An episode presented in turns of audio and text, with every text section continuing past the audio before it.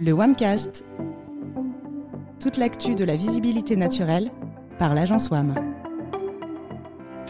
Bonjour à tous et bienvenue dans le WAMcast. Ce mois-ci, on se retrouve pour un numéro un petit peu particulier. Euh, vous l'avez sans doute vu passer sur notre site, sur nos réseaux, ou peut-être même que vous étiez présent à l'événement. WAM a fêté ses 15 ans le 6 avril dernier, et pour l'occasion, l'agence a organisé une journée de conférences et une petite soirée pour souffler ses 15 bougies. Alors, beaucoup de questions ont été posées durant cette journée anniversaire, mais certains des participants avaient euh, encore des remarques ou des interrogations. Alors aujourd'hui, c'est vous qui avez décidé du programme de ce 38e numéro du WAMcast.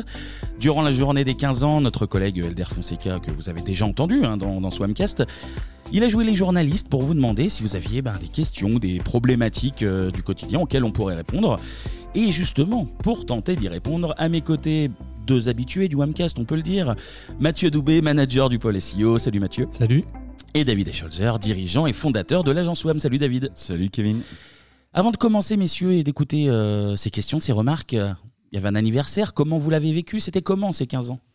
Bah, C'était génial. C'était génial de, de, de, retrouver tout le monde. On était plus de 120 personnes, je crois. Et rien que pour ça, ça valait le coup d'être vécu. Mm -hmm. Ça nous faisait super plaisir euh, de voir euh, sur un seul tableau euh, nos clients, nos partenaires, nos amis et euh, certains clients euh, avec lesquels on a la chance de travailler depuis des années. Donc euh, avoir tout le monde dans une salle, c'était vraiment génial. C'est un très bon moment.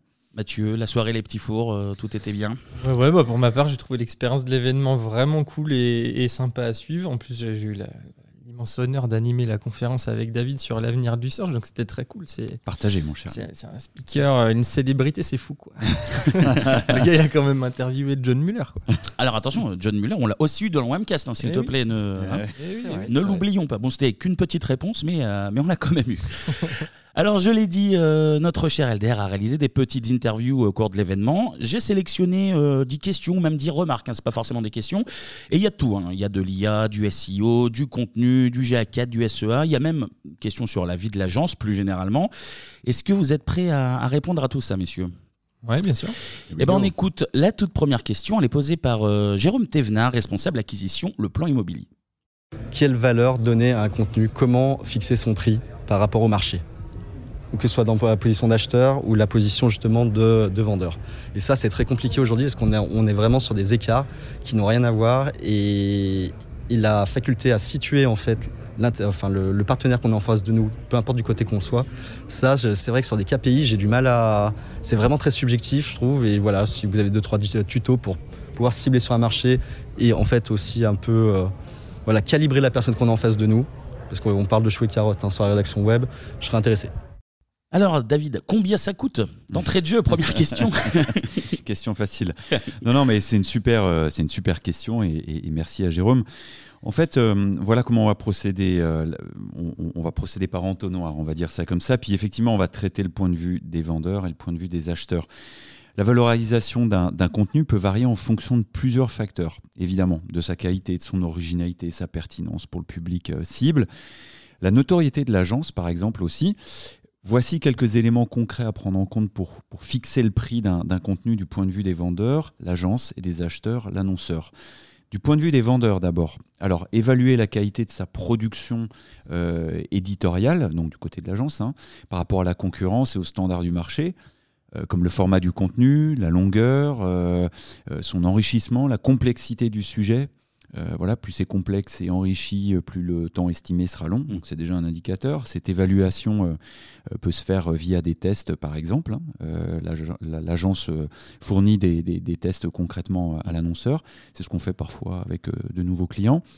Euh, considérer la valeur ajoutée euh, que le contenu peut apporter à son client, l'image de marque, le trafic, conversion. Tu vois, euh, bah, au moment de se lancer, on a quand même des objectifs euh, clairs euh, qui définissent aussi un petit peu le, le niveau de qualité attendu. Ouais. Tenir compte, je l'ai dit, de la notoriété de l'agence, sa réputation sur le marché, mine de rien, ça peut, ça peut compter, ça peut compter notamment compter sur certains euh, domaines d'expertise euh, verticaux, des, des, euh, l'énergie ou etc.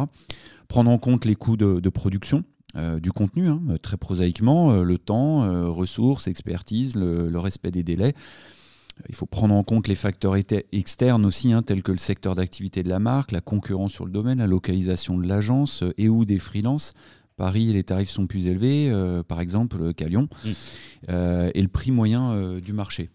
Chez WAM, par exemple, on est organisé comme une rédaction euh, c'est important de le préciser aussi. Il y en a d'autres. Hein. Mm. Euh, c'est-à-dire qu'on euh, apporte non seulement le conseil, la stratégie, mais aussi la méthodologie de production, les outils et bien sûr la ressource de production, chef de projet, assistant chef de projet, rédacteur, rédactrice, secrétaire de rédaction, graphiste, podcasteur. Et c'est tout ça qu'on apporte quand on achète un contenu. Et du point de vue de, des acheteurs, alors bah Justement, euh, pour évaluer la, qualité et la pertinence du contenu par rapport à, leurs besoins et à, et à, ceux de leur public cible, bah, je pense qu'il faut euh, clairement lancer des tests, encore une fois. L'exigence sur ce point sera beaucoup plus élevée si tu es dans des domaines Your Money or Your Life, hein, genre euh, exemple de la santé ou dans l'assurance, par exemple, ou dans le bancaire, puisque c'est très légiféré et la concurrence est âpre aussi.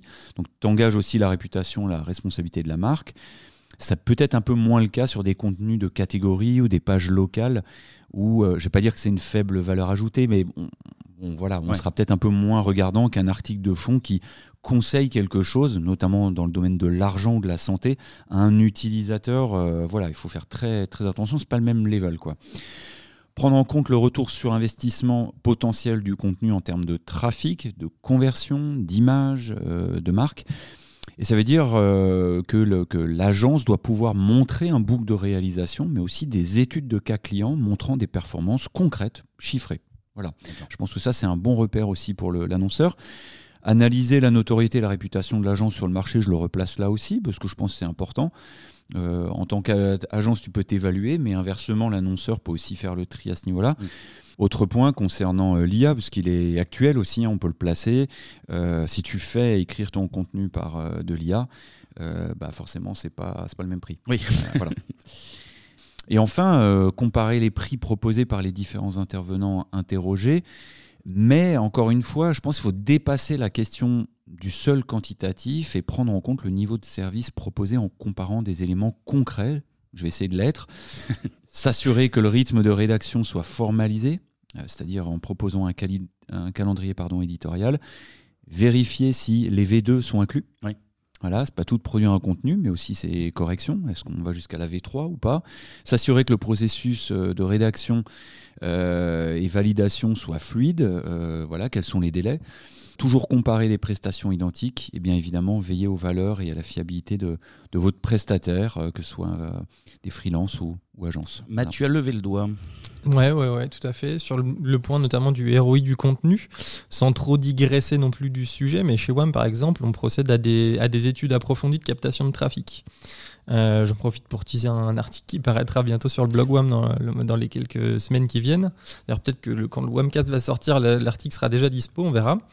euh, mais bref, sur cette étude de captation, on inclut par exemple le nombre et le type de contenu à engager en production pour atteindre un objectif après un, deux ou trois ans on essaye de, construire un peu le, plan long terme, on va dire, de la création de contenu avec nos clients. pour moi, en fait, en 2023, on peut maintenant pousser plus loin la réflexion. Euh, bien sûr, il faut partir de l'extraction de... Pardon, je vais refaire ma phrase. Bien sûr, il faut partir d'une extraction assez complète de, données et prévoir un bon gros temps de digestion de ces, données pour les analyser en profondeur. Mais globalement, c'est un travail qui est vraiment pertinent. Concrètement, en gros, pour nous, c'est une passerelle avec notre équipe IT chez WAM.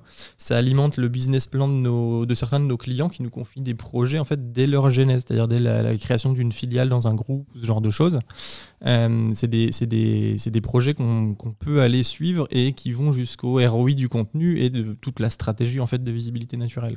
D'accord. Eh ben, réponse complète hein, pour cette, euh, cette première question. On passe à la suivante. Euh, ce serait une question de Édouard Pommier, directeur du plan immobilier. Euh, moi, sur la partie rédactionnelle, c'est surtout le, comment arriver à créer un intérêt spontané, idéalement. C'est ce qu'on avait essayé de faire un peu ensemble et, où on, enfin, ça arrive à trouver des sujets pertinents sur lesquels on peut arriver à buzzer ou en tout cas au moins créer un intérêt et un effet un peu boule de neige même sur les liens, idéalement. Ça, effectivement, c'est, on est preneur de tout conseil sur le sujet. On reste dans le contenu, David? Oui, alors il n'y a, pas de solution magique hein, toute faite, c'est sinon euh, on la sortirait à chaque fois.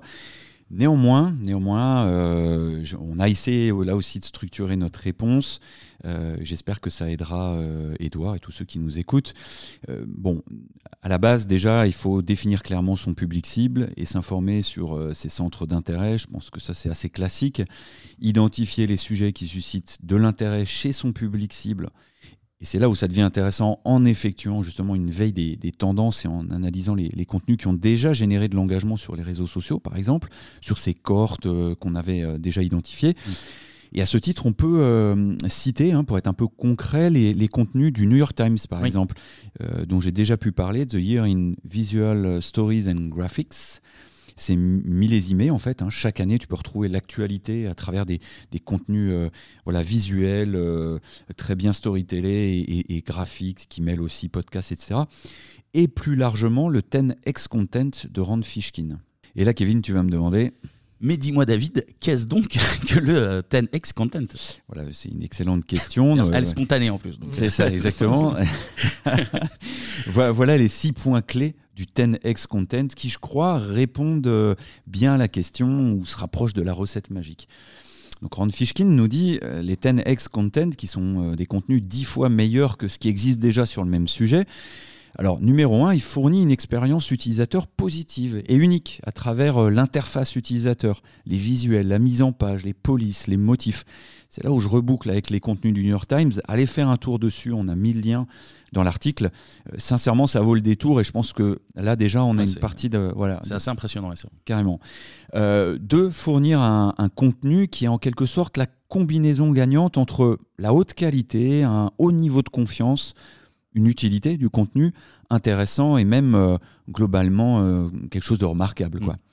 Euh, voilà, le troisième point est considérablement différent tant sur le périmètre traité qu'au niveau du détail fourni par rapport à d'autres travaux de contenu déjà réalisés, réalisés sur le sujet, hein, similaire. Ce que je disais était dix fois meilleur que ce qui a déjà été fait, sinon tu le fais pas.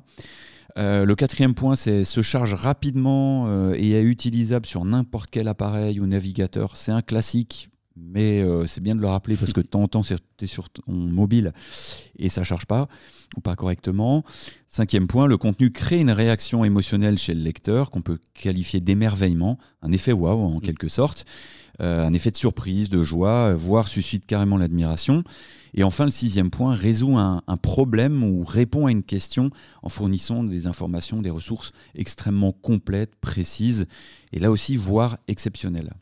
Vous avez là, je crois, la, combinaison gagnante d'un contenu qui réalise euh, euh, le plus souvent une amplification euh, impressionnante. Hein, C'était la question d'Edouard, comme, l'appellent d'ailleurs les, les Américains, c'est le, phénomène d'amplification, c'est-à-dire des partages sur les réseaux sociaux et ou un nombre de liens, voire des retombées presse, et parfois même, comme on a pu le voir au Search Love, des, carrément des passages à la télé. voilà. Ouais, et si je peux compléter ce que dit David, là je vais me faire un peu la, même beaucoup la voix de Géraldine, la directrice du pôle chez, chez WAM. Il faut se rappeler pour que, pour tout ça, ça fonctionne, il y a une importance au niveau des, des, étapes d'orchestration de tout ce travail, la production à l'analyse des résultats en passant par la diffusion de ces contenus. Et je peux donner deux, trois exemples. Euh, par exemple, utiliser différents formats de contenu pour euh, diversifier l'expérience utilisateur des vidéos, des infographies, des podcasts, etc. Euh, si possible, il faut essayer d'impliquer son public cible dans la création du contenu en proposant des sondages ou des appels à contribution. On peut, on peut, ou plutôt je pense qu'on doit adapter son contenu aux différents canaux de communication que notre public cible va utiliser, les réseaux sociaux, un blog, les email marketing, etc. Et ici, c'est mettre en place une stratégie de diffusion qui est efficace pour toucher son public au bon moment et au bon endroit. aller vraiment chercher son audience où elle est. Euh, il faut être en phase aussi avec les étapes du parcours d'achat de sa cible. Ma cible a besoin d'informations générales, précises, elle veut être rassurée, confortée lorsqu'elle est prête à acheter parfois, elle veut être même prescripteur en partageant son expérience. C'est des points qui sont importants à, traiter. Mm. Et, tu vois des conseils un peu plus spécifiques ou qui sortiraient de l'ordinaire qu'on pourrait donner à nos auditeurs? Ouais. Euh, en l'occurrence, c'est toujours Géraldine qui, nous, qui, me donne ces infos-là pour, pour, répondre à la question. Mais en gros, il y, a une, y, a une loi de proximité en journaliste qui peut nous aider pour bien choisir le sujet qui ferait, euh, qui ferait ou fera réagir sa cible. Euh, c'est une loi selon laquelle, en gros, les informations transmises ont plus ou moins d'intérêt pour le lecteur. C'est par exemple la loi de proximité géographique, temporelle, affective, sociétale qui va, on va dire, susciter de, de l'engagement chez les gens. Et enfin, on peut euh, ne pas oublier, enfin, on peut, je vais encore revenir sur le on doit plutôt, euh, ne pas oublier d'analyser les performances de son contenu et d'adapter en fonction des résultats, on va dire, pour optimiser ou maximiser l'impact. Euh, et en gros, ça se traduit un peu par une question c'est est-ce que vous avez des KPI euh, édito quelque part? Non, bah du coup, ça serait peut-être bien intéressant d'en mettre en place. Quoi. On passe à la question suivante. C'est une question d'Arnaud Leroux, CMO de Fuel Market SA. Euh, la question vraiment que je me pose tous les jours de ma vie en ce moment, c'est combien d'années de vie pour le référencement naturel? Il reste combien d'années à vivre au référencement naturel, au SEO pourquoi tu te poses cette question-là? Parce que forcément, les IA génératives que je manipule tous les jours euh, de ma vie me font poser la question de finalement, est-ce qu'on va pas aller vers un Graal, le Saint Graal du référencement, qui ne nécessitera plus d'être référencé comme aujourd'hui de façon naturelle avec euh, des listes de, de, liens Et donc, euh, quelle va être la nature du référencement naturel de demain? Question facile. Combien d'années de vie euh, pour les CEO J'attendais la Arlésienne avec impatience, je dois dire, mais elle arrivait vite du coup. Merci Arnaud. Euh, ouais, c'est ça. Euh, honnêtement, c'est vrai que cette année, je me suis posé la question plus sérieusement que ce qu'on peut faire un peu chaque année. en effet, si, on, si, de, si, demain on se met tous à avoir un Jarvis dans la poche, un peu ce que j'attends moi avec impatience, on peut imaginer que, que l'intérêt des, des, sites web tels qu'on les connaît, il peut baisser. Euh, mais, mais, pour moi, là, ça veut même dire, en l'occurrence, que c'est pas juste que le SEO qui est mort. Il y a, tout un pan du, du web qui, qui, va, qui va changer potentiellement. Euh, mais pour moi, en gros, on aura toujours besoin d'alimenter les IA en contenu pour les nourrir. Parce qu'aujourd'hui, comme demain, en fait, il faudra bien que quelqu'un les entraîne. Mm. Euh, et jusqu'à présent, c'est via le contenu qu'elles ont pu apprendre et euh, tout ce qu'elles savent, en fait, euh, concrètement. et du coup, loin de moi l'idée de dire qu'il n'est il est pas possible pour elles d'avoir une intelligence qui dépasse celle de l'homme un jour, mais à ce stade, j'ai pas vraiment d'éléments qui m'amènent à penser pour du court terme, en fait, que ça va être le cas, si tu veux. Mm. Loin de toi l'idée de le dire, mais tu le dis quand même, en fait. Ouais. Ah, en fait, plutôt ce que je pense, euh, c'est que de la même manière qu'on doit euh, travailler notre visibilité naturelle sur Google, en fait, on va devoir le faire sur chaque modèle d'IA qui sera utilisé par des internautes demain. Mm. À nous de faire comprendre à l'IA en question qu'on doit être le meilleur acteur de tel ou tel marché et qu'il faut nous mettre en avant, en fait. Euh. Et là, il y a fort à parier que les critères de classement ils seront de plus en plus personnalisés par ces futurs assistants. et s'ils sont aussi avancés qu'on peut l'imaginer, on va dire qu'ils vont nous connaître très très bien. Mm. Du coup, ils vont avoir tendance à, privilégier certaines marques par rapport à d'autres, parce qu'en fait, ils sauront qu'on va s'engager plus facilement avec certaines selon l'image de la marque, euh, ce qu'elle apporte au, monde, on va dire. Euh, et si on continue de garder en tête l'engagement et l'expérience utilisateur, pour moi, ça devrait donc bien se passer. Et, ce, même si demain on bosse plus sur du simple HTML, on va dire ça comme ça, on peut très bien imaginer qu'il faudra bosser avec des API, des flux ou tout autre moyen d'alimenter ces modèles de langage. Et pour les marques, ça, induit quelque chose de particulier? Bah oui, ça nécessitera qu'en gros, elles doivent vraiment bien connaître leur cible et par extension de bien briefer les agences ou l'IA avec lequel elles, travaillent. Euh, je ne sais pas si vous avez vu passer chez Google euh, assez récemment, ils ont la promotion, on va dire, d'un produit qui s'appelle euh, Gen App Builder. C'est assez dingue sur, sur quoi il nous amène. C'est vraiment un outil qui te permet d'intégrer l'IA dans, dans, ton environnement de marque. Et c'est quelque chose que tu vas. Et c'est un environnement propriétaire, donc c'est pas censé alimenter le voisin ou, euh, ou le modèle de Google, par exemple. Euh, et le principe, c'est que tu vas pouvoir avoir ton assistant intégré à ta marque, mm. si tu veux, euh, que tu peux mettre à disposition sur ton site. Et du coup, je pense que le SEO, il évoluera comme toujours. On partira probablement sur ce que moi j'appelle le Brand Discovery Optimization. J'ai un accent de ouf là. Euh, c'est juste un, peu plus vaste que le SEO, mais ça reste l'objectif euh, un peu semblable au SEO, c'est faire découvrir des marques à des clients potentiels. David, est-ce que tu as des éléments de réponse toi aussi? Ah oui, alors là j'ai préparé une grande réponse ah bah, parce que... vous avez l'habitude de faire court, ça m'étonne. c'est vrai. Euh, parce que je, sais aussi que mon ami Arnaud, qui est quelqu'un de très curieux, euh, aime bien challenger et puis euh, demande de vrais arguments. Tu vois, on a, des discussions très, des fois denses, mais hyper intéressantes justement. Donc je, me devais de faire une bonne réponse et, je te propose justement qu'on puisse en discuter. vas-y, vas-y. Donc Bon, déjà, effectivement, c'est comme disait Mathieu, c'est un peu l'arlésienne. Ça fait 20 ans qu'on nous annonce la, la, mort euh, du SEO chaque année ou presque. Mais plus sérieusement, en fait, si je regarde un peu dans le rétro, euh, à chaque grande nouveauté, euh, finalement, euh, qui est susceptible de bouger l'ordre en place, celui qui permet, là en l'occurrence, d'accéder à l'information, à un contenu, on nous a annoncé la, la fin du SEO. Mmh. Je, je, vais te donner des exemples je crois que c'était en 2002 ou 2003, un truc comme ça, les annonces payantes. Google a lancé les AdWords. Ah, c'est la, la, fin du SEO. non, non, on est encore là.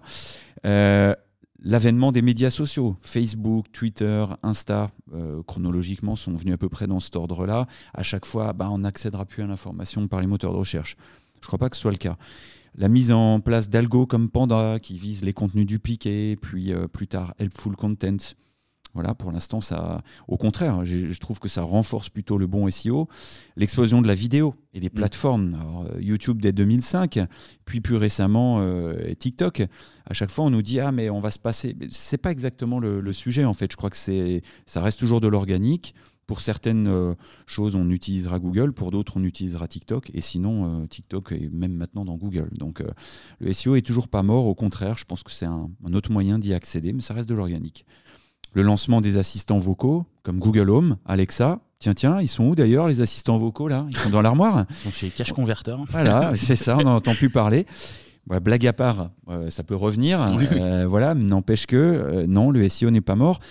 Et presque enfin, les features Snippet, les, les PA, les People Also Ask, qui, reposent et qui reposaient déjà sur la technologie des, des transformers, c'est la même qui est utilisée par ChatGPT. Euh, voilà. Et maintenant, euh, l'explosion des IA euh, génératives. Il y a eu quand même pas mal de sujets, mais le SEO est toujours resté, et comme disait Mathieu, il s'est adapté en fait. Hein. voilà. Mais, si on creuse un peu le sujet, puisque Arnaud aimera, aimera ça, Lorsque les, et il, connaît ça, lorsque les nouvelles technologies font, font des promesses audacieuses, hein, c'est le cas avec l'IA générative, faut prévoir, il faut pouvoir pardon, discerner la médiatisation de ce qui est commercialement viable et faisable même. Je décris ici la courbe de Gartner, euh, ou euh, Hype Cycle, comme il l'appelle, qui explore justement les phases clés euh, du cycle de vie d'une technologie. Et quelles sont ces phases alors? Je, te, je te remercie de. Alors, la, première phase, c'est le lancement de l'innovation. Donc, c'est une percée technologique potentielle qui donne le coup d'envoi. Là, c'était en novembre, hein. mm. ça, ça, allait vite. Hein. pour ChatGPT. Les premières histoires de preuves de concept et l'intérêt des médias déclenchent une publicité extrêmement importante. Euh, souvent, aucun produit euh, vraiment utilisable n'existe et la viabilité commerciale, elle n'est pas encore prouvée. Hmm. La deuxième, c'est le sommet euh, des attentes surdimensionnées. C'est-à-dire que là, la publicité précoce produit un certain nombre d'histoires de réussite, souvent accompagnées de dizaines d'échecs. Certaines entreprises prennent des mesures, beaucoup ne le font pas. Euh, voilà, mais euh, euh, c'est tout le monde est dithyrambique, puis on, se voile un peu la face. J'ai un peu l'impression qu'on en est là. Et avec, ouais, c'est ça, avec l'IA générative, on est plutôt dans cette deuxième phase, quoi. Exactement. Je crois. L'IA est une lame de fond. c'est vrai, il faut le rappeler. Hein, elle est attendue depuis des dizaines d'années, et c'est pas moi qui le dis. Hein, je m'improvise pas expert de l'IA, je ne le suis pas. Euh, voilà, je m'appuie plutôt sur euh, ce que dit Yann Lequin, euh, bien connu spécialiste français de l'IA depuis 30 ans, qui travaille aujourd'hui chez Meta. voilà, c'est le responsable de l'IA chez Meta. Il confirme dans l'interview du 12 avril de France Inter clairement qu'un palier a été franchi, mais il, et il s'en enthousiasme vraiment, enthousiasme, pardon, mais il confirme aussi que l'on est loin, très loin d'une IA générale, la fameuse AGI, il dit plutôt euh, ChatGPT, c'est de la bonne ingénierie. Et c'est top, hein, venant d'un mec comme ça, mais pas plus. c'est tout. Voilà. Pour l'instant, c'est tout. Parce que les défis techniques des réseaux neuronaux sont énormes.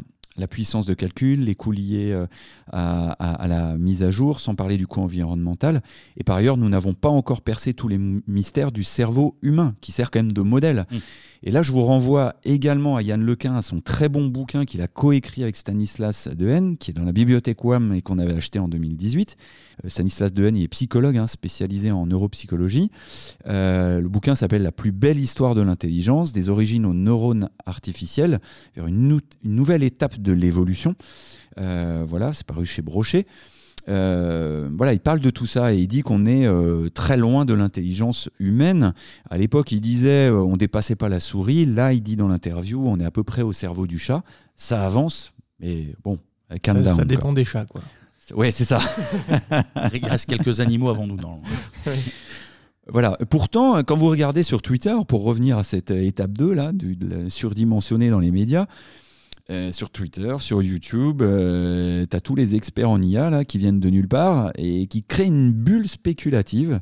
C'est d'ailleurs une bulle qui envahit même les médias grand public. Aussi parce que l'IA générative, c'est vrai, c'est vrai, est utilisée désormais par près de 200 millions de personnes à travers le monde et c'est allé très très vite. Et si on suit ton raisonnement, est-ce que l'IA est, déjà au rendez-vous des promesses? Ben, c'est encore un peu tôt pour en juger en fait. hein. Ça fait que six mois après, euh, on est que six mois après le lancement de ChatGPT. Euh, bien sûr, il y a plein d'autres initiatives. hein. D'ailleurs, on aurait tort de résumer ça juste à ChatGPT. Il y en a plein qui étaient dans les tiroirs ou en, train, dans les cartons en train de, fleurir et maintenant tout, tout le monde sort. Euh, voilà, mais on, on peut quand même dire qu'on commence un peu à, retomber. Euh, voilà, pour autant, on n'entame pas encore la descente de la courbe de Gart- Gartner, hein, qui, s'appelle euh, le creux des désillusions. C'est la troisième étape. Juste pour, euh, pour le, préciser, euh, c'est l'intérêt diminue à mesure que les expériences et les mises en œuvre échouent finalement. Les producteurs de la technologie tremblent ou échouent. Les investisseurs, euh, ne se, les investissements ne se poursuivent que si les fournisseurs qui résistent améliorent leurs produits à la satisfaction des premiers utilisateurs. Là, là, on est plutôt encore dans l'euphorie. Mais ChatGPT euh, a démenti des rumeurs de la préparation d'un ChatGPT 5, par exemple, tu vois, pourtant annoncé partout. Et surtout, on commence à, à en voir quand même un peu les limites. On entendait même, euh, il y a des étincelles euh, d'intelligence euh, généraliste. Non, ça n'arrivera pas avant 2045, et ça, c'est Yann Lequin qui le dit. hein. Prenez les initiatives aussi comme AutoGPT ou le très arrogant Baby AGI, euh, tu vois, comme euh, justement IA généra- généraliste. Euh, voilà, ils ont, ils, ont, ils, ont, ils ont fait des tests, ils ont réalisé des actions. Euh, ça, ça permet de créer euh, des actions en, en autonomie, euh, ces outils-là, mais en utilisant des applications, mais concrètement, ils ne savent pas faire grand-chose. Euh, bien sûr, ça va encore évoluer. hein. Je, suis, je suis comme tout le monde, je, je, je suis ça avec enthousiasme, mais le fantasme dépasse la réalité. Voilà, clairement. En tout cas, tout cela m'amène à vous dire que euh, vous pourrez écouter euh, tous les spécialistes du monde, qu'ils soient reconnus ou autoproclamés, hein, le- les deuxièmes étant beaucoup plus nombreux. personne n'en sait rien. Personne n'en sait rien. Euh, voilà, parce que personne n'est devin. C'est à nous de décider ce que l'on souhaite faire de ces nouveautés. Hmm. Et plus prosaïquement, depuis l'intégration de GPT, est-ce que Bing décolle enfin? Eh bien, pas vraiment. Euh, justement, ce qu'on peut lire, euh, il y a eu quelques. Là aussi, j'essaye de m'appuyer sur, euh, sur des choses concrètes. Il y a une étude qui a été menée aux États-Unis avec SimilarWeb, relayée par Search Engine Land, on vous mettra le lien également. Est-ce que Bing a explosé depuis que ChatGPT est intégré à Edge? Non. Plus 15% de trafic aux US sur le panel de médias qui ont participé à l'étude. C'est pas dingue. Alors ok, 15% au, niveau du trafic de Bing, ok, c'est pas mal, mais c'est on est loin de l'explosion thermonucléaire, tu vois. Et puis Et- surtout même est-ce que ça va durer dans le temps? Parce que Absolument. on a tous eu la hype d'aller voir, de, de se mettre dans la liste d'attente et d'aller checker, mais est-ce qu'on est resté dessus? Pas forcément quoi. Absolument. Est-ce que Google a perdu ses parts de marché dans la recherche? Bah, Je peux te dire euh, qu'avec Mathieu, on a creusé parce qu'en effet, comme il le disait en intro, on, on- on- on a fait une conférence ensemble sur, euh, sur le sujet du search en 2023. Euh, les euh, dernières parts de marché de StatCounter sur le mois de mars, que ce soit en desktop ou en mobile, sont claires. Google a 95-96% de parts de marché mondiale. Donc euh, non, euh, clairement, Google, pour l'instant, tout va bien. Bien sûr, on, on- on pense que ça va évoluer, mais euh, en- en- ça, ça va en réalité euh, finalement euh, prendre du temps ces changements parce que il y a un perturbateur à tout cela. Et en fait, c'est l'humain Mm. et surtout sa résistance au changement. Euh, je- je- encore une fois, moi je suis pas devin, mais je pense que ça va. pour- Si on regarde un peu dans le rétro, toutes ces nouvelles technologies, ces nou- nouvelles avancées, elles mettent 3, 5 ans, 10 ans plus. Je sais, je sais pas, on n'en sait rien, mais voilà, ce qu'on a appris par le passé, c'est que ça prend toujours un peu de temps. Quoi. Mais j'imagine que ça ne veut pas dire qu'il faut se contenter de regarder passer le train. Bah, clairement, euh, il faut tester, faire son expérience, imaginer euh, de nouvelles pratiques. C'est ça en fait euh, qui est hyper intéressant et, dans la période. D'abord du côté de l'utilisateur. J'utilise régulièrement la version en temps réel de Edge, hein, celle à laquelle faisait référence Mathieu à l'instant avec Bing. C'est super intéressant pour des questions factuelles. Je le défie souvent. Je trouve qu'il est plutôt bon. Voilà, pour des questions plus technique ou pour être conseillé pour un achat par exemple, c'est personnel. Ce n'est pas une généralité que je fais, mais je trouve que c'est beaucoup plus compliqué. Mm. Et à ce titre, je m'interroge, je, questionne avec vous, hein, c'est est-ce qu'on va confier le choix de ce qui est bon pour nous lors d'un achat euh, ou ce qui nous plaît à une IA alors que ça fait 5 ans, 10 ans, pour certains 15 ans, parfois plus, que l'on choisit en autonomie en interrogeant les moteurs, tu vois? Google d'ailleurs a très bien théorisé euh, ce, qui se passe dans notre cerveau durant le processus d'achat en ligne, avec euh, le fameux concept du messy middle justement. Et en fait, euh, qu'est-ce qu'il nous explique Il nous explique qu'en fait, quand on fait nos recherches pour, pour faire un choix, un achat, on entre dans une boucle infinie, qui peut être infinie, d'exploration des offres et d'évaluation de ces offres. Et selon le secteur, ça peut être plus ou moins compliqué. Une assurance, pardonnez-moi, mais c'est assez chiant à acheter. Hmm. C'est un peu sous la contrainte. un whisky, tu te fais plaisir. ça va plus vite. Mais que ce soit pour l'assurance ou le whisky ou pour la banque ou que sais-je, c'est toujours deux phases exploration des offres, évaluation euh, des offres. Et en fait, euh, tu vas sortir de cette boucle d'exploration-évaluation à partir de déclencheurs qu'on appelle des biais cognitifs. On est toujours euh, au niveau du cerveau. et ça va nous inciter à faire tel ou tel choix. Et ces biais cognitifs, ça peut être le biais de la rareté, ou la description de la, catégorie qui fait que bah tiens, euh, c'est vachement bien, euh, c'est très vendeur, euh, ce mm. qu'on appelle l'heuristique catégorielle, et ça va me faire agir. Ou le pouvoir de la gratuité, par exemple, tu vois. Mm. Voilà un petit peu. Donc, comme vous ne lâcherez, ou vous ne lâchez sans doute pas encore le volant de votre Tesla ou de, de l'IA qui est censé être autonome sur votre véhicule, je suis pas certain que vous allez laisser un jour, enfin en tout cas du jour au lendemain, plus exactement, une IA choisir pour vous mais là encore, je ne suis pas devin, je, je, ne fais que poser la question. Et côté référencement naturel, qu'est-ce que ça change, cette approche conversationnelle proposée par les IA bah, Cette façon d'accéder à l'information de façon plus conversationnelle, je pense qu'elle ne change pas le paradigme existant. Je m'explique. Euh, on met toujours en relation d'un côté une demande euh, avec une source qui détient la réponse. Bing GPT donne les sources. Et Bard, je pense, euh, de Google, va probablement euh, devoir s'y mettre, vu la grogne des utilisateurs, soit dit en passant, et des SEO, puisque Google, finalement, ne suit même pas ses propres règles pour full content.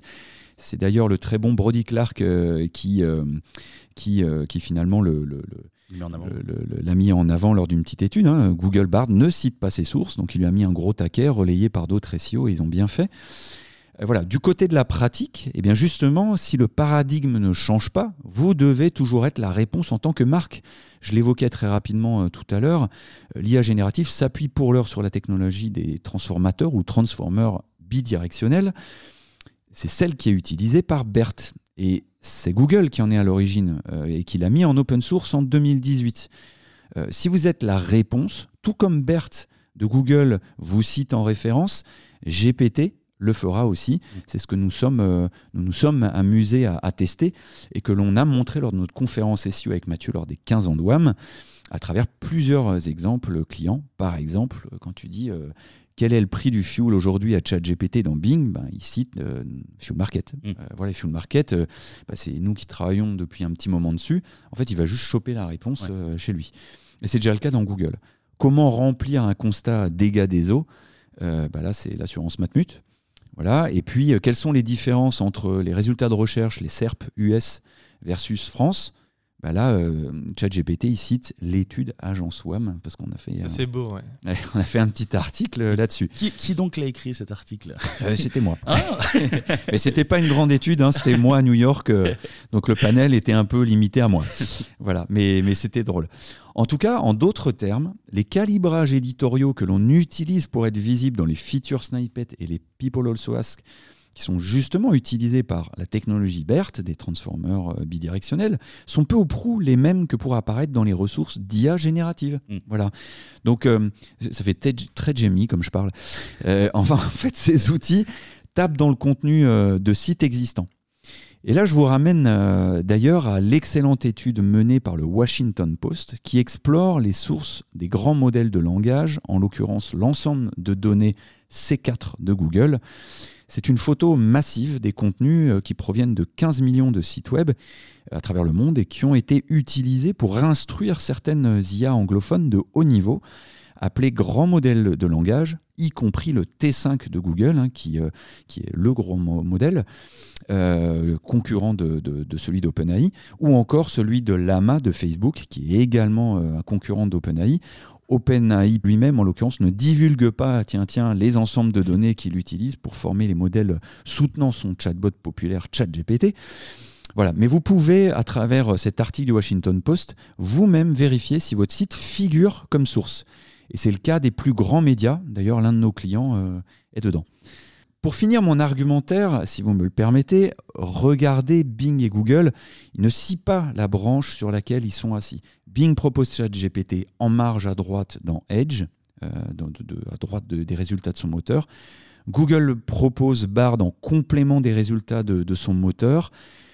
Et Sundar Pichai lui-même le disait dans une interview récente là aussi dans le New York Times, on ne sait pas vraiment comment on va, on va, les utilisateurs vont se l'approprier.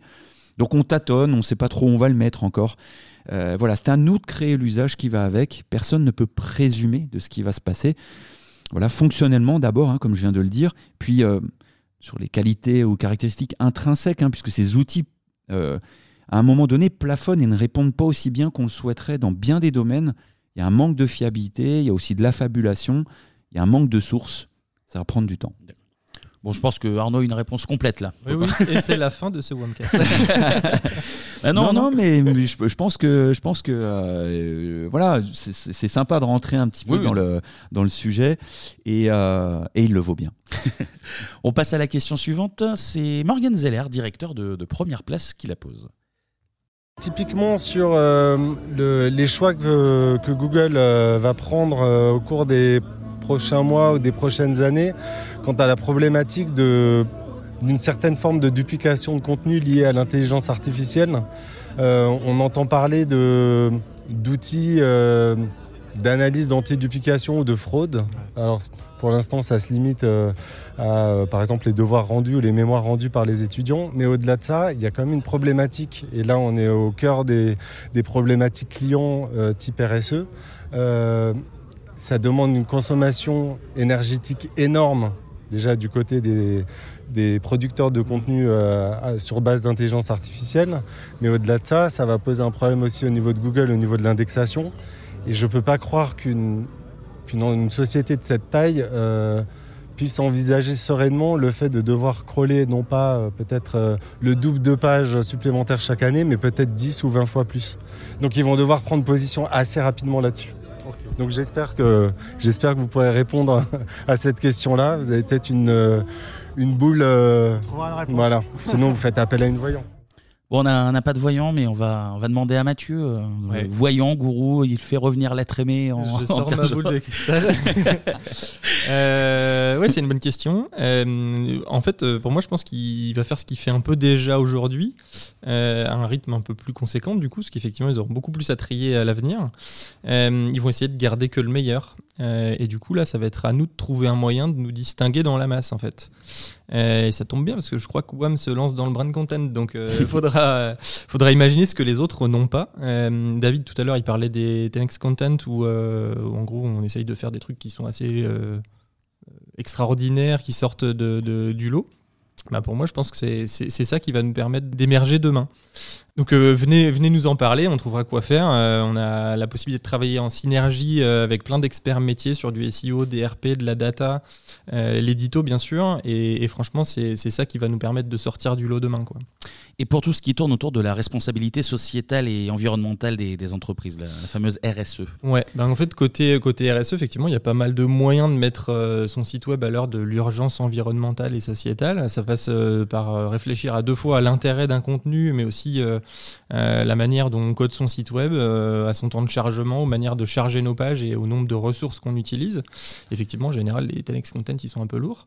mais globalement, pour le coup, je pense qu'il y, y, a un peu tout à faire et Hum, si on veut vraiment bien, euh, bien faire, c'est toujours pareil. Il faut pas rechigner à aligner des budgets derrière.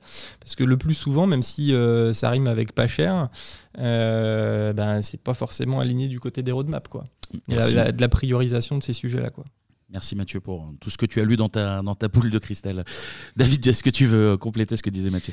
Bah, Je rejoins Mathieu. Euh, Google ne va pas changer ses règles ou préceptes comme EEAT, hein, expérience avec le produit ou le service par les utilisateurs, expertise du sujet euh, par la marque, autorité et reconnaissance euh, par les médias, les pairs, et enfin fiabilité et confiance du service ou encore helpful content. Si vous n'êtes pas habilité à répondre à une question, alors vous ne saurez pas la réponse. Hmm. Chez WAM, on considère que l'on contribue à la construction des marques pour euh, lesquelles on travaille. C'est-à-dire que pour être visible dans Google, il ne faut pas rédiger des contenus répondant à des questions, il faut construire des marques qui s'imposent comme la réponse. C'est la, phrase à retenir. Et du coup, euh, mais du coup, il n'y aura pas de place pour tout le monde. Non, il n'y aura pas de place pour tout le monde. Euh, effectivement, c'est ce qui s'esquisse avec ce qu'on dit. Hein. Ça veut dire que Google va balayer ou laisser de côté les contenus qui ne répondent pas à ces critères de qualité et qui se renforcent de mois en mois. Euh, voilà, un tri par le haut. Hein. Et dans les domaines de l'argent, de la santé, de la sécurité, euh, Your Money or Your Life hein, de Google, ces exigences vont encore davantage se renforcer.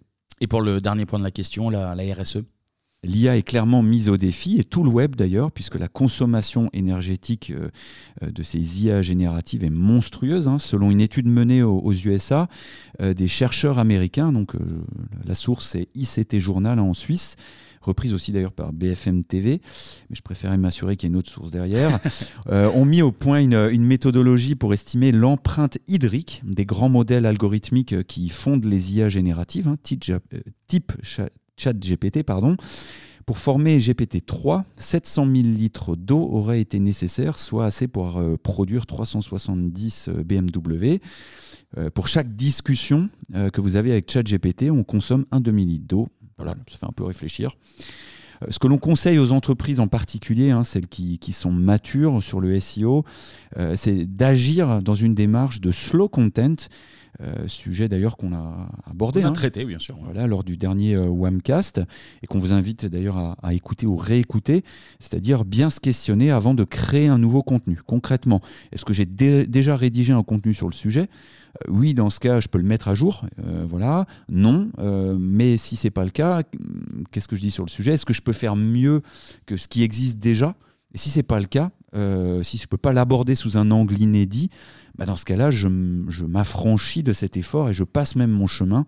Euh, voilà, on fera économiser du, temps et de la ressource à tout le monde. Voilà, je reboucle ici, hein, en gros, avec le, sujet des 10x content qu'on a déjà évoqué à plusieurs reprises, qu'on a abordé tout à l'heure. Euh, si on n'avait pas d'angle plus original à offrir au lecteur, alors économiser la ressource pour passer à un autre sujet. D'accord.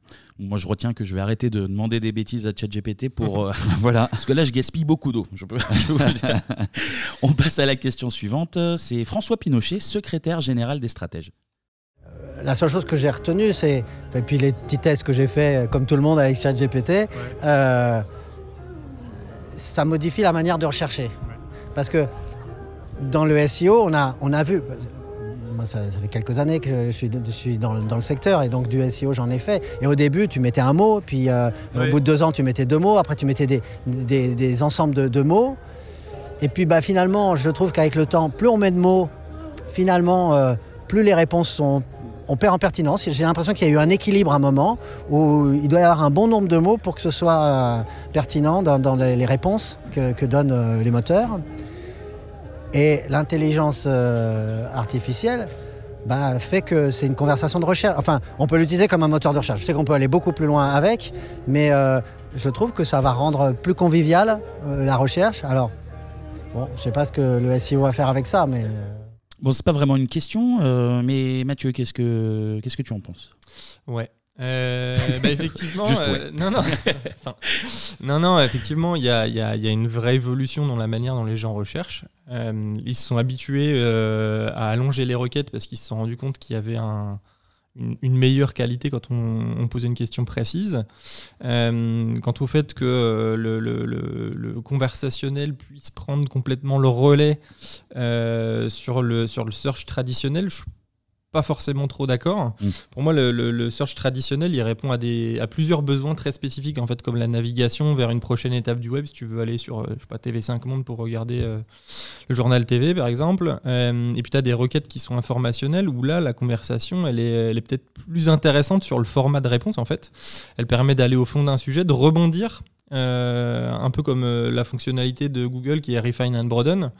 Euh, on, peut, on peut zoomer ou dézoomer un sujet, ce, qui est, ce qui est assez difficile avec une page web, en fait, voire même impossible puisqu'elle est fixe. La conversation, elle permet des choses que ne permet pas le search traditionnel, mais elle ne le remplace pas vraiment. Mm. Et, et- et pour moi, le, le fait d'arriver avec des outils comme Jenna Builder, dont je parlais tout à l'heure, et la promesse qui va avec, on peut imaginer que l'assistant conversationnel, il sera chez les marques pas juste chez Google ou Microsoft ou quelqu'un d'autre en fait. Euh, pour moi après c'est vraiment la question de la confiance que tu accordes euh, et le sourcing qui est derrière, ce que disait David, est-ce que tu donnes les clés à l'IA pour conduire? Bah, Moi c'est ce que je donne les, les clés de mon portefeuille à l'IA pour acheter ce que j'ai acheté sur Internet. Euh, c'est en, en gros est-ce que tu vas croire sans vérifier ce que l'IA va te raconter? Euh, Et du coup pour moi le, en gros, il faudra vraiment des sources et c'est là que les, les pages, les expériences que proposent les marques et le SEO vont vraiment continuer d'intervenir. quoi. David? Ah ben moi, je, je- c'était une très bonne réponse. J'ai déjà longuement d'ailleurs répondu tout à l'heure et, et je vais donc moi aussi faire du RSE et m'économiser. La planète te remercie. Euh, on passe à une nouvelle question. C'est à nouveau Arnaud Leroux. Donc peut-être une longue réponse euh, à venir encore. On écoute. Pour moi, enfin, Google vraiment reste euh, le, principal euh, moteur de, pas que recherche, mais moteur finalement de visite, euh, moteur d'information, moteur d'intentionnisme quand on est assez bon finalement pour les générer. C'est entre 75 et 88% des visites de nos sites au pas de nos activités. Et puis Google surtout, a, en 20 ans, est sorti du mot, est sorti du lien, il est sorti du verbatim pour rentrer de plus en plus dans le monde multimédia dans lequel on vit. Donc euh, voilà, je pense que Google a encore euh, de longue vie euh, devant lui. Euh, ensuite, les autres moteurs de recherche, typiquement Bing, ne pas y être, je trouve que c'est dommage et dommageable parce que quand on peut aller chercher 10% de visiteurs et d'acheteurs en plus, c'est con de pas le faire. Et puis ensuite, globalement, moi je suis en train de me positionner aussi dans le métavers. Alors beaucoup n'y croient pas, mais moi je pense qu'on va évoluer naturellement vers des réalités mixtes dans lesquelles on évoluera dans d'autres dimensions. Donc encore une fois, moi je veux me positionner partout où il y a du monde. Plusieurs euh, points dans, cette remarque, David? Ouais, ouais. euh, En fait, euh, alors on va commencer par, Bing. Comme j'ai pu le dire longuement en intro, il faut tester les choses avec ChatGPT déjà, mais aussi Bing Search, bien sûr. Comme on l'a dit, pour l'instant, il n'y a pas vraiment, il y a à peine des soubresauts en termes d'audience, mais pourquoi pas On surveille de près en interne. on n'est pas du tout arrogant et pas devin non plus. L'en- L'ennui, c'est que les algos sont un peu différents, et donc si tu tu, tu changes euh, certaines choses sur des pages parce que tu sens que ça va plutôt répondre à Bing, bah, tu peux plomber ou risquer de plomber ton SEO euh, sur Google en fait. C'est plus, en- plus ennuyeux du coup. Voilà, voilà donc tu as, plus à perdre. Et c'est sans doute pour ça que, que- que les SEO négligent le plus souvent euh, ce moteur. Mais il faut apprendre et même réapprendre. Et voilà, et cela commence par installer le- la, Search Console de, de Bing, je pense. Quand tu parles de, de réapprendre, euh, tu fais allusion au début du SEO Exactement. Euh, Quand j'ai démarré en, en 2000, hein, clairement, euh, bah, il n'y avait pas une domination de Google. D'ailleurs, il n'existait pas encore. Euh, ou alors qu'aux US, euh, en Europe, c'était plutôt Alta Vista. Mais le paysage était beaucoup plus éclaté. C'est-à-dire qu'on créait des versions de pages pour chaque moteur qu'on jugulait euh, euh, avec le robot TXT. hein. On disait euh, Alta Vista, bah ces pages sont pour toi, voilà elles sont pour toi, Hotbot c'est pour toi et All the Web c'est pour toi. Puis ensuite Google. On jouait vraiment comme ça et on orientait les, bots vers telle ou telle page. On n'est plus là, heureusement, mais il faut se remettre à, à réapprendre de, enfin, ou même à apprendre de Bing, même si en France, euh, il concerne, il concerne qu'une poignée d'utilisateurs. Je pense effectivement que ça vaut le coup de, de se remettre euh, dedans parce que euh, selon le public que tu, euh, que tu vises, euh, voilà, ça, ça reste quand même le moteur qui est par défaut sur maintenant Edge, qui est Mm. déployé bah, sur toutes les machines Windows. Donc oui, il faut, il faut, il faut pas, faut pas sous-estimer. Et sur la partie euh, métavers. alors. Ouais, plus largement, mais moi j'aime bien la réflexion d'Arnaud qui est de dire, ok, aujourd'hui il y a les moteurs de recherche, mais il peut y avoir euh, la mise en relation euh, d'une demande avec, avec une marque qui détient la réponse, elle peut se faire ailleurs, elle peut se faire aussi sur LinkedIn, elle peut, et, demain en effet il y a la question du métavers. Alors on, peut faire une réponse en se moquant, mais on, on peut aussi se dire que comme dans d'autres technologies par le passé, le métavers c'était pas son heure. Mm. Euh, vraisemblablement, là, on voit que l'IA euh, éclipse totalement le sujet. Meta baisse ses investissements. Microsoft les a euh, aussi rangés dans les placards. Ça ne veut pas dire que l'idée est débile. Au contraire, je pense qu'il y a quelque chose d'hyper intéressant. On parlait dans le métro avec Mathieu hier des, univers avec la VR sur les yeux. C'est incroyable. Il y a des choses qui se font dans les jeux vidéo qui sont incroyables. Je, je pense aussi qu'à un moment donné, il y aura quelque chose comme ça. Mais je pense que c'est pas le pas le moment. Mais, mais ça vaut le coup de se poser des questions. C'est vrai. Tu vois, on- on- je crois même qu'on l'avait euh, évoqué avec euh, Céline Moy, qu'on avait déjà Absolument. reçu, experte du droit, notamment euh, sur ces univers euh, tout nouveaux, hein, ces nouvelles terres, euh, si j'ose dire, de- d'échange euh, quant au droit. Oui, il faut s'y intéresser. Mm. Voilà, mais là, c'est c'est pas le sujet urgent, j'ai envie de dire. Mathieu, est-ce que tu as un avis sur le sujet? Moi, j'ai un avis sur tout. Donc, Tu es- et tu es voyant, on le rappelle. je, je suis voyant mes, à mes heures. Euh, tout est bon à prendre, je pense, effectivement. Euh, là, je, suis, je rejoins complètement David sur le- la partie Bing. Euh, ça reste euh, quand même une audience beaucoup plus faible. Et du coup, si ça induit d'optimiser pour Bing, de prendre un risque sur Google, je je suis pas sûr que le, le jeu, le jeu en, envahit la chandelle. Ouais. Euh, et après, pour le métaverse, moi, pour le coup, je suis vraiment mitigé. Euh, comme je suis euh, un bon gamer, je passe beaucoup de temps sur les jeux vidéo et donc je, je connais bien le sujet, mais du côté des jeux vidéo. et je pense que c'est vraiment différent de, de, de ce qui est, on va dire, communiqué depuis. des mois et des mois par, par Meta, c'est pas le même, c'est pas le même sujet. Et pour moi, on est vraiment aujourd'hui sur le sujet que Meta pousse en avance de phase en fait et, et de très loin. Et, et pour moi, c'est vraiment trop tôt encore par rapport à, à un futur usage. Euh, et et c'est difficile vraiment de se dire aujourd'hui est-ce que c'est un flop qui est à venir euh, et qui va induire du coup si tu te lances maintenant sur un travail qui est peut-être non nécessaire Ouais. ou si c'est vraiment utile de faire les choses tout de suite. Euh, là, je suivais un live tweet euh, de Camille Jourdain sur une des conférences euh, qui parlait de ce sujet du métaverse. Et il était dit à un moment donné que 90%, 90% pardon, des gens euh, sont pas dessus. Et moi, du coup, j'ai dit, mais c'est-à-dire, euh, ça veut dire qu'il y a 10% des gens qui sont dessus. Et effectivement, en fait, le, même si le chiffrage n'était pas bien clair dans l'explication, on sentait très largement que, en fait, euh, derrière le métaverse, il y avait jeux vidéo. Ouais. Effectivement, il y a beaucoup de gamers. Donc, euh, si, si on me Mhm. considère comme étant dans le métaverse parce que je joue aux jeux vidéo euh, Ouais. avec un casque de VR, un Oculus, bah oui, euh, je suis dans le métaverse. Mais c'est pas le même sujet que, Oui, que celui que pousse Meta, j'ai l'impression. Franchement, actuellement, pour moi, c'est- je vais être un peu cru, mais ça peut être un peu du bullshit marketing dans, la communication qui en est fait autour. Euh, et ça veut pas dire pour autant qu'il faut pas essayer de créer des expériences qui sont cool pour euh, proposer un peu ce qui émergera demain. Et là, à ce stade, euh, je pense qu'il y a quand même beaucoup, beaucoup de hype euh, qui n'est pas vraiment justifié et il y a eu des milliards de dépensés là-dedans. Je pense qu'en termes de RSE, on n'est pas vraiment, vraiment euh, aligné avec ce que, tout le monde a envie de faire. Après, l'innovation, c'est pas toujours un peu comme ça Bah oui, pour celui qui a le budget de, de l'innovation, en fait, il faut qu'il tente des choses, il faut qu'il essaye. Euh, c'est ça qui est intéressant dans le, dans le fait de tenter l'aventure. Ça permet de, de- de voir par soi-même, d'acquérir des premières compétences euh, et d'être un peu plus près que le voisin le jour où le sujet il émerge vraiment et Ouais. que tu repars sur la courbe ascendante de la courbe de Gartner là. Euh, et si tu prends le, le concept de la théorie CK, il y a un schéma cool sur Wikipédia où pourrez aller voir, c'est pas très compliqué. Euh, en fait, tu jamais vraiment perdant sur des sujets comme ça. Tu apprends et c'est ça qui est ce que tu vas rechercher notamment. Euh, c'est un peu le même principe pour les IA génératives en ce moment. Il faut tester et essayer de, de- de voir ce qui, ce qui est faisable et ce que tu peux en tirer. Et tu avances itération par itération vers euh, un produit final que, que, que tu connais pas vraiment au moment où tu commences en fait tes propres tests. Mais globalement, effectivement, pour celui qui n'a pas vraiment les moyens, euh, aujourd'hui c'est clair qu'il y a mille choses à faire plus importantes dans une roadmap avec une équipe IT que de, que de partir là-dessus. Mais celui qui a le moyen, il faut, il faut essayer. D'accord. Prochaine question, cette fois-ci, c'est Alain Dano en charge de la visibilité et de l'acquisition chez Matmut.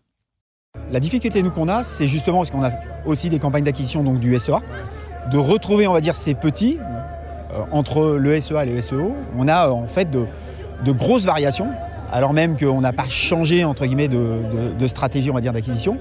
Mais finalement on avait du SEA qui se retrouvait dans du SEO parce qu'on avait euh, bah, des utilisateurs qui n'avaient pas consenti finalement à euh, avoir leurs cookies qui, puissent suivre un petit peu leur, leur visite. Donc c'est un peu en- en- faire des comparaisons entre guillemets d'année en année, c'est euh, c'est assez complexe en fait. En fait, c'est surtout comment on fait pour, euh, à partir du moment où on a euh, cette CMP qui vient globalement euh, ajouter euh, un, un aspect dans le côté analytics, eh ben, comment euh, malgré tout on arrive à essayer de, d'y retrouver nos, nos, je dirais nos- nos- nos petits euh, et, et de redonner un petit peu ces neutres de noblesse à la partie analytics pour globalement suivre euh, je dirais, la performance de nos leviers. Un petit sonore musical en fond. Ouais. C'est vrai. C'est agréable. Mathieu. pendant l'apéro, ça. SEO, SEA. Ouais.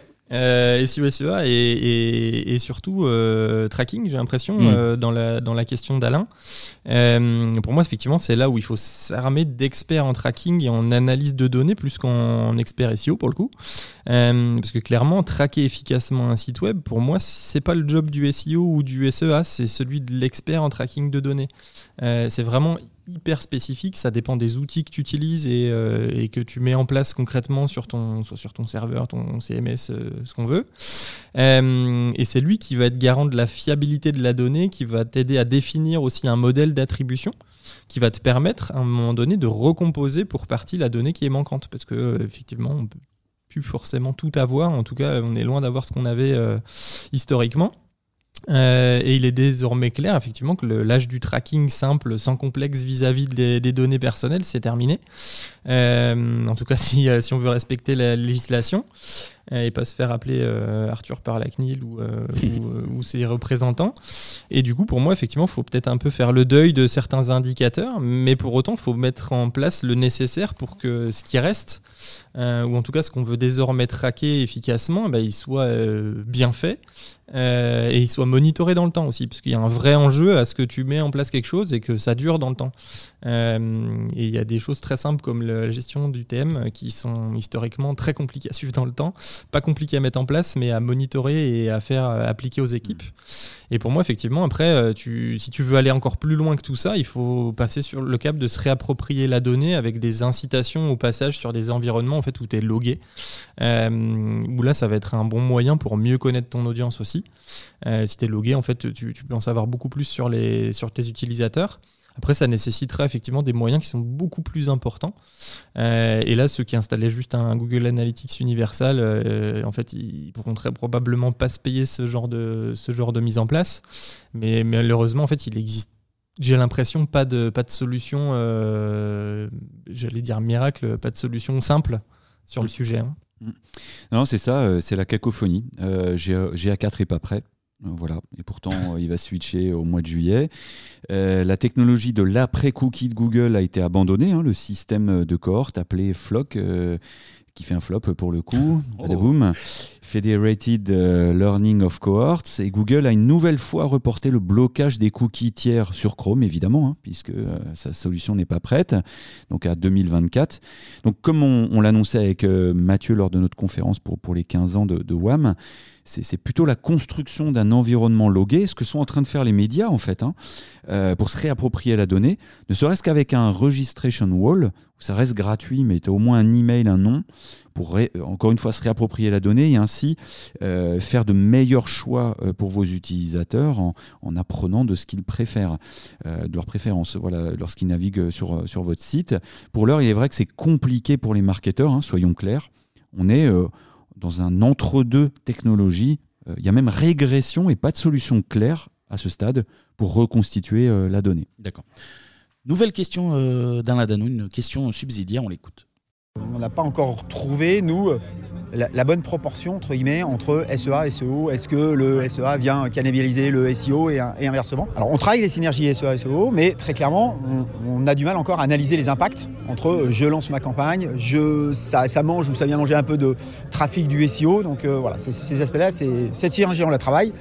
Maintenant, de bien trouver le bon dosage euh, et de l'optimiser, c'est un petit peu plus euh, compliqué. Surtout qu'on suit en fait nous la performance. Donc on va aller regarder globalement euh, le volume de, voilà. Mathieu. Ouais, c'est euh, c'est une, une- la question qui reboucle avec celle d'avant, effectivement, pour le SEA. Euh, effectivement, pour Alain, euh, tant mieux si c'est déjà priorisé. Euh, pour la majeure partie des, des, des, des, gens avec qui on discute, le souvent c'est c'est pas forcément c'est pas forcément une priorité dans les roadmaps et souvent même si c'est poussé dans les dans les accompagnements avec les clients, c'est pas forcément quelque chose qui permet d'aller très loin et qui reste un peu l'arlésienne un peu de, de, de- des- accompagnements. Mm. Euh, là, moi, je tweetais récemment avec Virginie Clève sur le sujet, qui partageait un peu le même ressenti sur le fait que c'était pas forcément priorisé un peu de partout et qu'il y avait beaucoup à faire pourtant. Euh, en fait, le plus souvent, euh, même si les équipes elles sont pas contre travailler ensemble, on va être rattrapé par les modèles d'attribution et les budgets qui sont nécessaires pour mettre en place les vrais tests. Est-ce que tu peux nous donner des, des exemples à tester? Ouais, euh, alors ça va pas être exhaustif hein, parce qu'il y a plein de choses qu'on peut, qu'on peut imaginer faire, mais globalement, euh, tu, tu- tu peux partir sur euh, ce qui se fait en SEA, re- regarder déjà dans un premier temps, est-ce que ça convertit, est-ce que ça convertit pas? Ça t'évitera peut-être de lancer des chantiers en SEO sur des expressions où en fait euh, ton produit n'est pas assez bon pour convertir et engager l'audience.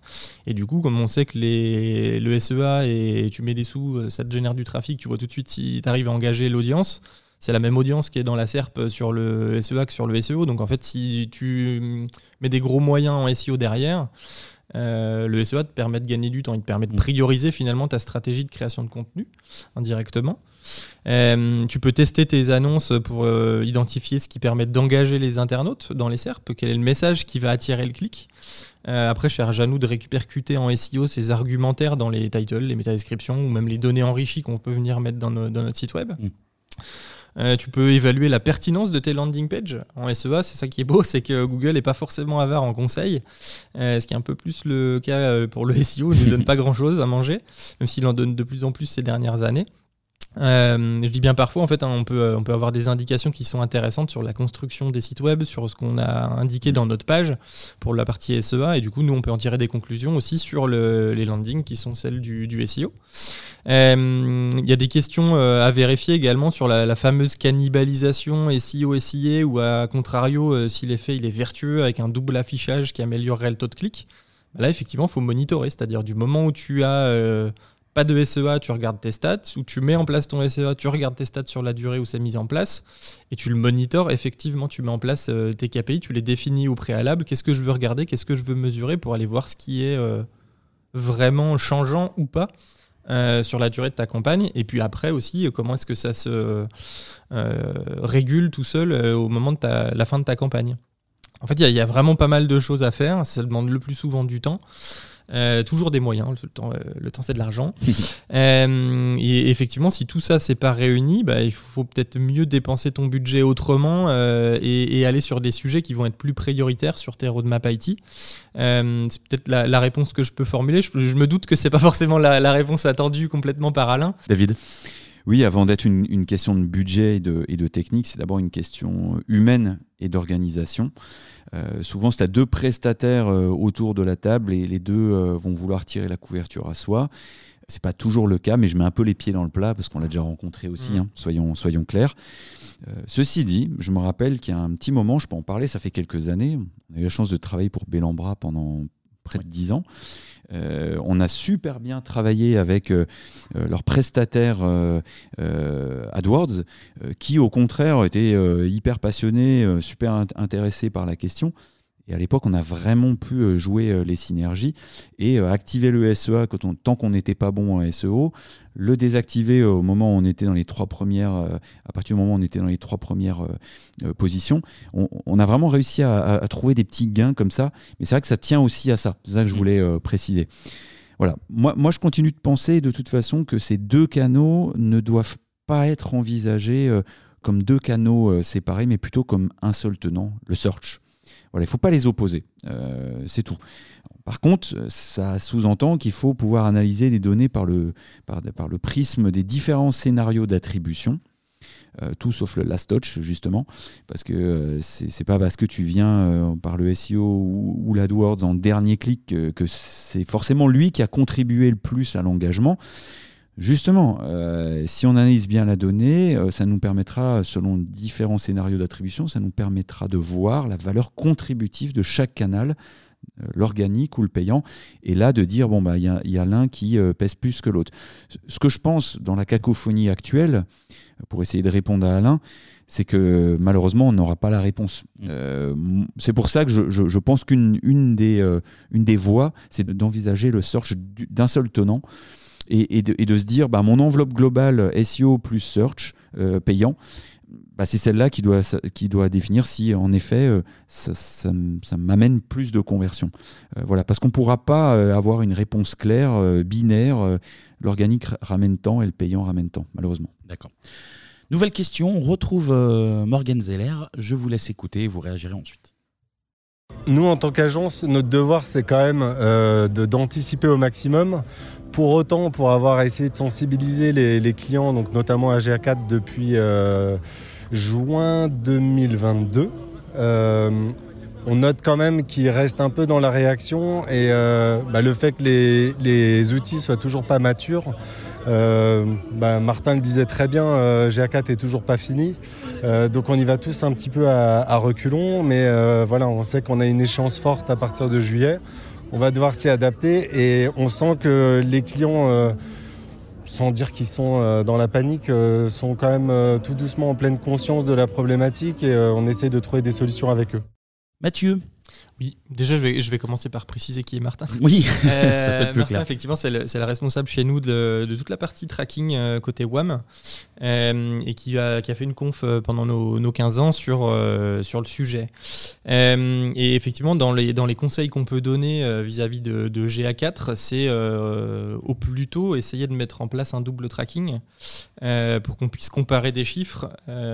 Et, et là, en gros, euh, je, vais, je, vais être, euh, je vais être assez, assez flou, euh, malheureusement, mais tant que ça marche, en fait, c'est OK. Et si un jour tu reçois l'avertissement de la CNIL, eh ben, tu es obligé de tout enlever très rapidement. Donc, ce qu'il faut faire, c'est être capable de retirer très rapidement en fait, ce tracking, parce que si on, si on veut esquiver une belle amende, bah, il faut être capable de, n'avoir que des outils de collecte de données personnelles qui sont légalement viables.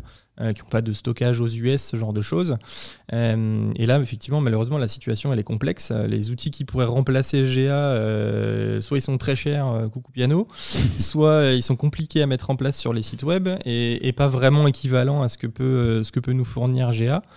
Coucou Matobo. Euh, et là, je pense que effectivement, en tant que là pour ma part, je vais parler dans SEO. hein, il faut il faut essayer autant que possible de jouer sur plusieurs tableaux en même temps. Euh, ça demande du budget et, euh, et effectivement, j'ai bien conscience que, que peu de monde peut jouer la, la carte en question, quoi. Hmm. Oui, pas, pas mieux malheureusement. hein. On est vraiment dans un flou artistique, j'ai envie de dire, entre deux technologies. Et pour une fois, la loi a de l'avance. hein. Euh, voilà, en Europe en particulier. Euh, il va falloir euh, faire avec. Euh, ce, qui, est un peu frustrant, c'est qu'on pensait quand même à un moment donné que les, que les États-Unis et l'Europe euh, allaient trouver un accord concernant euh, justement la RGPD et plus exactement le transfert des données entre les deux continents pour s'assurer que euh, elle reste vraiment hermétique à la et anonyme finalement. hein, le problème c'est l'anonymisation et, ce transfert on- dont on ne sait pas ce que deviennent les, données. Donc ça le, souci. Malheureusement, les, négociations ont tourné court et, et c'est pas le cas. Donc ouais, c'est hum, on est dans le flou et euh, à part euh, euh, j'allais dire, euh, et c'est ce qu'on fait nous, comment dire, informer en temps réel de l'actualité nos clients, bah, tu peux pas faire euh, grand-chose parce que tu subis un peu les choses. Mais comme le dit très justement Mathieu, il faut être prêt à faire marche arrière si, si, si besoin. Voilà. Je vous propose de passer à la dixième et dernière question. Et on va retrouver Arnaud Leroux qui avait beaucoup de, beaucoup de questions à nous poser. On l'écoute. Moi, je me pose souvent la question de l'évolution de WAM et euh, que ce soit euh, en termes de nombre de personnes, de pôles représentés, de technologies abordées à travers WAM. C'est est-ce que vous allez rester finalement un acteur du référencement naturel, mais vraiment white hat, euh, beau, propre, magnifique, euh, un- une sorte de dieu, un archange du référencement naturel, ou est-ce qu'à un moment donné, vous allez accepter finalement de gratter un petit peu euh, en dessous et d'aller toucher des couches un peu plus grises ou noires pour exploser euh, tous les types de, de référencement possibles de demain. Le sens de la formule, encore une fois. Ouais. L'évolution Euh, de WAM, Mathieu. Ouais, je vais, je vais parler principalement pour ma paroisse, le SEO. Euh, Aujourd'hui, effectivement, on n'a pas forcément comme objectif de changer notre ligne de conduite, celle qu'on s'est fixée. Et puis, j'ai- pas non plus comme objectif de m'installer des, des œillères sur les prochaines semaines, mois et années. Euh, Aujourd'hui, on met en place des stratégies qui sont pérennes pour tous nos clients. On, on connaît les limites et on, et on sait ce qu'on peut se permettre. Euh, le SEO Great, en l'occurrence, il en fait pas partie, comme le Black Hat, en l'occurrence. On, on va dire tout au plus, ce qu'on peut faire, c'est, euh, ça me fait penser à une publicité là, mais c'est du blanc cassé ou du blanc fumé, Euh, mais, mais ça tend vraiment pas sur le gris. Euh, et là, j'ai, vraiment envie de dire qu'on va pas se, on va pas se trahir. On a une vision du métier qui est claire, euh, aider les marques à se rendre visibles sur le court, le moyen et le long terme. Euh, le long terme, c'est important. Euh, et actuellement, en fait, on n'a aucun indice qui nous laisse à penser qu'on a fait fausse route ou, euh, ou, que, ou que les stratégies qu'on déploie vont pas dans ce sens-là. Euh, donc, a priori, pas vraiment de raison de, de changer notre fusil d'épaule. Bon, David, puisque tu es avec nous, tu es, le t'es le mieux placé. L'évolution de WAM alors? Bah, la- L'agence a déjà beaucoup évolué euh, ces 24 derniers mois. Je, je me permets de revenir, euh, parce que je pense que ça vaut le coup, de, de- de- de revenir sur euh, notre évolution ces 24 derniers mois. On a, on a embauché 27 personnes pour muscler nos pôles SEO, édito, relations presse, data. On a créé aussi le pôle IT. Voilà, on est plus de 55 euh, pe- personnes, ressources, capables de travailler euh, ensemble en- mode collaboratif pour nos clients. Et les résultats, comme le disait Mathieu, sont là. Euh, voilà, et, avec un taux de reconduction d'une année sur l'autre qui, dépasse les 85%. Donc, on pense qu'on est sur la bonne voie, sur la bonne trajectoire. Concernant l'IT, justement, on, on a développé euh, euh, une suite d'outils internes. On en est à la V3, euh, réunis sous la bannière Bénure en interne. Un jour, je vous expliquerai avec Brice Narjou, le, CTO, pourquoi Bénure. Voilà, mais ces outils nous permettent concrètement de travailler mieux, de façon plus exhaustive, de faire moins d'erreurs et parfois aussi moins cher d'ailleurs que, d'autres outils du marché. Pour le moment, je ne peux pas vous en dire plus parce que c'est interne, mais bien sûr, on est dans l'obligation de s'outiller avec euh, toutes les évolutions euh, techniques, technologiques euh, qui, euh, que, que l'on vit dans notre métier, c'est évident. Euh, Et bien sûr, l'IT, au- au- au-delà de- d'outils, hein, nous aide aussi au quotidien sur des demandes spécifiques. Lorsqu'on a des, des défis liés, par exemple, à du volume de données à extraire, à détecter, à extraire, à traiter, lors d'analyses poussées, euh, je vais vous donner des exemples concrets, comme, comme des benchmarks de visibilité euh, naturelle ou des études de captation de trafic, hein, dont parlait euh, Mathieu en introduction, sur un, deux, trois ans, euh, comme on l'a déjà abordé euh, encore une fois euh, plus tôt, ou encore des, audits très techniques. Bien sûr, le défi de, l'IA touche aussi euh, l'IT, mais pas que, hein, parce que justement, on a préféré euh, euh, créer une équipe transverse pluridisciplinaire euh, pour garder une certaine motricité, on va dire, et, pas s'enfermer dans une vue purement technique. Bref, on, teste euh, des, actions concrètes, notamment sur la génération de, contenu euh, euh, plutôt à faible valeur ajoutée, mais qui alimente le SEO.